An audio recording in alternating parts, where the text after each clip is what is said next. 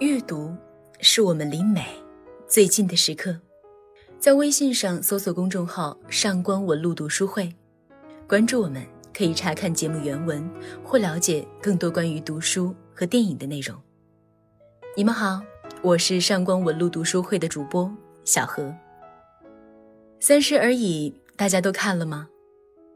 疫情虽然对影视行业造成了一定程度上的创伤。但与此同时呢，也的的确确推进了影视行业在内容上的变革。大家终于意识到，只有好的，才能真的留下来。于是，今年夏天呈现在观众面前的，终于不再是千篇一律的无脑甜宠剧。从窥视人性幽壑的隐秘的角落，到悬疑能打的龙岭迷窟，再到颇有新意的传闻中的陈芊芊。但这些呢，都没有一部主打现实题材的《三十而已》来势汹汹。早在上映前，《三十而已》就因为临时换主演，掀起了一阵波澜。毕竟在简介里，女主之一的顾佳是一个把老公从烟花编程师打造成徐总，并全身心依附于丈夫的全职太太。面临着家庭外来者的入侵，顾佳没有逃避。而是用自己的方式让丈夫回归家庭，弥补两个人的裂痕。毕竟顾家的谐音正是顾家，这恰好映射了当时官宣的顾家饰演者佟丽娅。还没等演员说什么呢，佟丽娅的粉丝先跳出来不干了，一丝番位。三个女主谁才是真正的女一呢？二丝人设。当时，佟丽娅本身就处在和陈思诚之间的婚姻危机里，粉丝们觉得她再接这样一个角色，就等于是把自己当成了一个笑话。最终，佟丽娅没顶住压力，辞演顾佳这个角色。结果剧一播出，顾佳有佟丽娅粉丝想的那么窝囊吗？她反倒是全剧话题度最高的角色，绝对的女一。顾家上得了厅堂，下得了厨房，能撕逼，能逗小三儿，家里井井条条，公司也少他不可，堪称是人间的战斗机。另外两个角色话题度没那么高，但胜在更真实、更接地气。单身奢侈品柜姐王曼妮，谐音 want money，想要钱，在上海打拼八年的沪漂。生活看不到尽头，感情尚未有定数。上海姑娘钟小琴，老好人妈宝女，和丈夫一个养猫，一个养鱼，冷暴力的婚姻注定分崩离析。这部剧三个女主人设出来就注定能火，因为她把镜头对准的是三十岁的一地鸡毛，是三十岁女人的身心斗争。是职场，是育儿，是婚姻，是所有女性观众都将面临或正在经历或者已经度过的那些琐事儿。谁不想看看理想化当中的三十岁的自己是如何一路开挂、乘风破浪的面对一切困难呢？我承认这部剧好看，创作者也非常的用心，网络上一片好评，但。我还是不太喜欢这部剧，为什么呢？因为披着现实主义的外衣，《三十而已》的内在是一种对女性观众的取悦，它精准狙击观众的心理，它的每一个话题、每一个情节都是为了女性观众量身定做，你的所有的焦虑都能在里面一一对应，就像《三十而已》的豆瓣评分。从一开始的八点五到如今的七点七，随着剧情的推进，泡沫也在慢慢的褪去。打着女性独立剧的旗号，我看到的反倒是一种假独立和真焦虑。那全职主妇算不算独立女性呢？如今的热搜二十条里，恨不得有一半都是三十而已。其中有一条是问。家庭主妇算不算是独立女性？得到最多关注的顾家，自然是要被拿出来说道说道。作为名牌大学的毕业生，丈夫创业的背后推手，顾家倘若不做家庭主妇，毋庸置疑，那也是职场上乘风破浪的姐姐。在黄金上升期，顾佳选择回归家庭，成为一个全职主妇。倘若家庭主妇有评级，那顾佳毫无疑问是 S 级金牌选手。从一出场，他的光环就几乎无人能匹。会看风水，能修望远镜，懂得养生，做饭做甜品水准一流。不仅把持好家庭，还能维系好朋友关系，能做服装搭配，还能定期抽空健身练瑜伽。顾家，一个无所不能的时间管理大师。我上一次看到这么全能的家庭主妇形象，还是每天测量自己三围，结婚多年。没让老公看过自己素颜的麦瑟尔夫人。虽然顾家的扮演者童瑶在微博上发表言论，认为顾家这种全职主妇绝对算独立女性，但我还是有一些难以认同。最明显的一个细节，顾家锻炼身体为的不是自己，而是做了妈妈开始害怕生病和死。她自己都特别清楚自己憋屈在妈妈这个头衔里，又何谈独立呢？她只是在做牺牲罢了。顾家挂在嘴边的重心永远都是我们家，而不是我。包括他的每个选择，买的任何东西，他所有的行为逻辑都是以家为原则去出发的。家庭主妇算独立女性吗？算。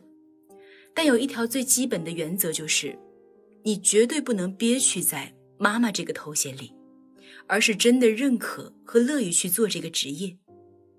对的，我始终认为家庭主妇是一个职业，这样才能让家庭主妇在工作结束之后拥有自己的时间，找回自己。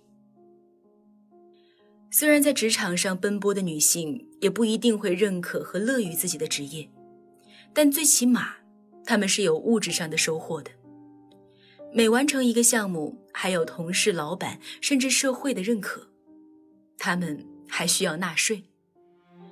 家庭主妇的价值呢？有，但主要是对家庭延伸出来对社会的价值，往往是这个家庭整体对社会的价值，等于说转了几个弯。所以说。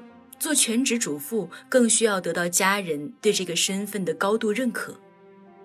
丈夫知道你的辛苦，孩子明白你的付出。只有这样，全职主妇才能也是独立的。你的三十岁焦虑是什么呢？最近几年，年龄焦虑这个话题越来越频繁出现在我们的身边。其中，三十岁就像是一个坎儿，三十这个数字伴随着三十而立，极为深刻的烙印在每个人的心间。电影《重返二十岁》里有一句台词，就是过了三十岁我就自杀。包括我很喜欢的一个香港乐队都出过一首歌，名为《如果一生只有三十岁》。有些人认为这种焦虑感来自于没有获得和年龄相符的成就。毕竟，在知乎上动辄人均百万，咬在我们后面的后浪，拼在我们前面的是前浪。三十岁，就是这么一个尴尬的年纪。你该有所成就了，你该在这个社会上拥有自己的位置了，你该知道自己想要什么了。焦虑就在达不到内心期望的落差里，在偏离既定轨道的无力里，轰然爆发。全能有钱如顾家，有焦虑吗？有。为了帮老公拉到保底的生意，顾家拎着自己的香奈儿包包，硬着头皮要打入魔都的贵妇圈。迈入场地的瞬间，顾家仿佛色戒里闯入官太太圈的王佳芝，声色和尴尬溢于言表。在剧里有一个细节，当顾家落座的时候。他把包妥善地放置在身后，这被身旁的富太太们瞧见了，免不了特别关心。你说那个凳子就那么一点点大，你还要放个包在后面，你这样坐着挤不挤啊？顾家听明白话里的意思，环顾富太太们的包，动辄十几万的爱马仕就这么随意的放在旁边。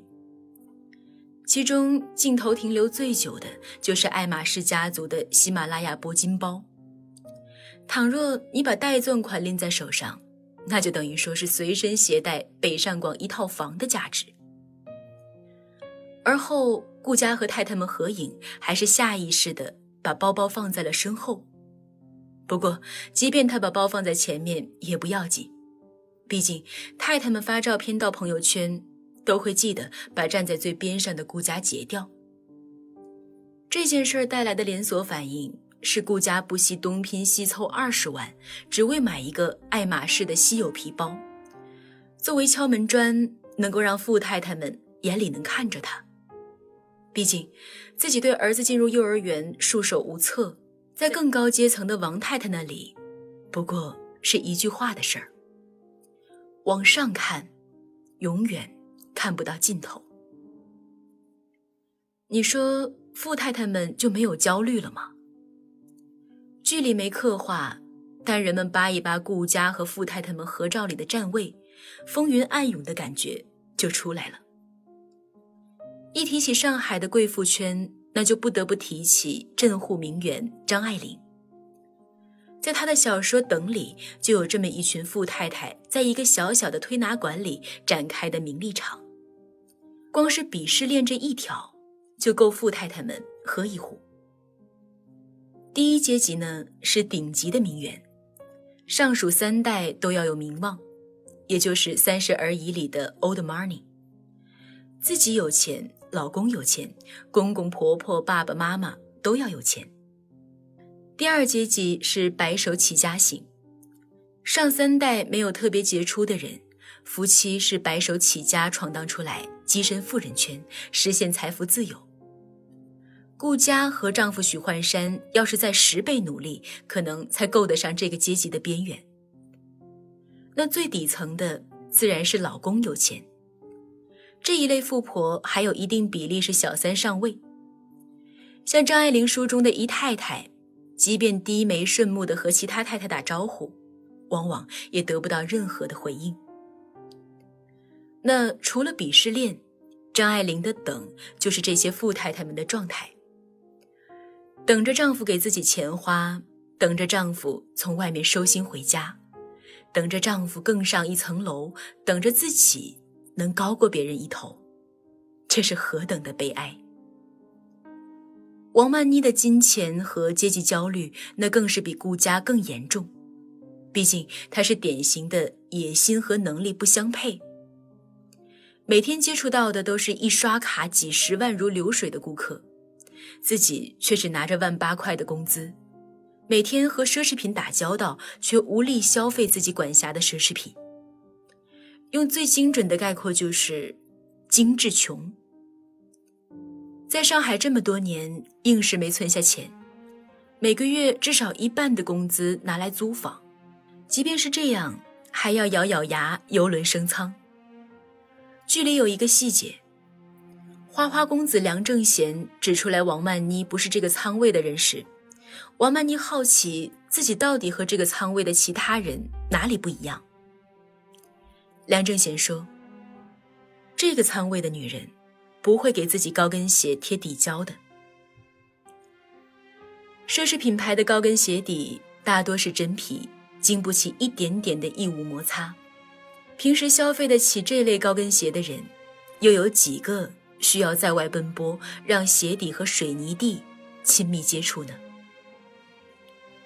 阶级之间的差距细节，这个剧做的真实到令人觉得恐怖。你的三十岁宣言是什么呢？电视剧除了造梦娱乐，多少也具备一些解惑的功能。我们除了在电视剧里看到别人的生活，有的时候也在看自己的生活。三十而已能具备如此高的话题度，自然是因为它切中的都是观众所共通的痛点。我们期待着剧中的角色能有解决自己问题的能力，能有打破困境的决心，但在这一点上，三十而已让我多少有一点失望。即便牛气如顾家，在和丈夫的相处上仍旧处处退让，夫为其刚。和丈夫发生争执的时候，有的时候甚至要依靠一声“徐总”才能以退为进，缓和矛盾。更别提王曼妮了。作为一个沪漂，她面临着职业瓶颈、婚姻焦虑，结果冷不丁就开启了一段跨越阶级的霸道总裁之恋。梁正贤对王曼妮的一见倾心，真的过于脱离现实。一个独立女性再度回归亲密关系患得患失的漩涡里。虽然王曼妮最后还是硬气了一把，拒绝了梁正贤不合理的那些要求，但未来她能有什么样的发展，我们不得而知。钟小琴的故事线相对平淡。但她身上承载了最多接地气的元素，和丈夫之间的冷暴力、不沟通，平时琐碎的生活，怀孕和生殖之间的纠结等等。我们一直在等着她长大，好不容易等到钟小琴决心和疏于关心自己的丈夫离婚，却不料钟小琴转头就和闺蜜们跑去酒店开 party 去狂欢。这也是为什么我会觉得《三十而已》有的时候真的太像《小时代》的原因。那种对于消费主义的热衷，那种对阶级身份的敏感，那种无法免俗的追逐物欲。当钟小琴对着镜头说：“是谁说三十岁以后的女人不值钱？这瓶面霜非常贵”的时候，我仿佛又看到了那些陈词滥调。消费。再度成为剧中女人情绪释放的唯一出路，以三十岁女性需要品质生活为由，把年龄焦虑用一种隐蔽的方式重新输送给看客。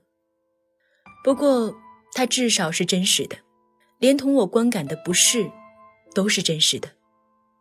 毕竟这部剧还没有完结，未来的故事走向也许会打破我此时的偏见。这个夏天对女性观众而言是出乎意料的丰富。先是乘风破浪的姐姐，让我们看到了三十岁上不封顶的状态。年龄不是问题，心态才是最关键的。后有三十而已，直面女人的欲望和焦虑，偶有不堪。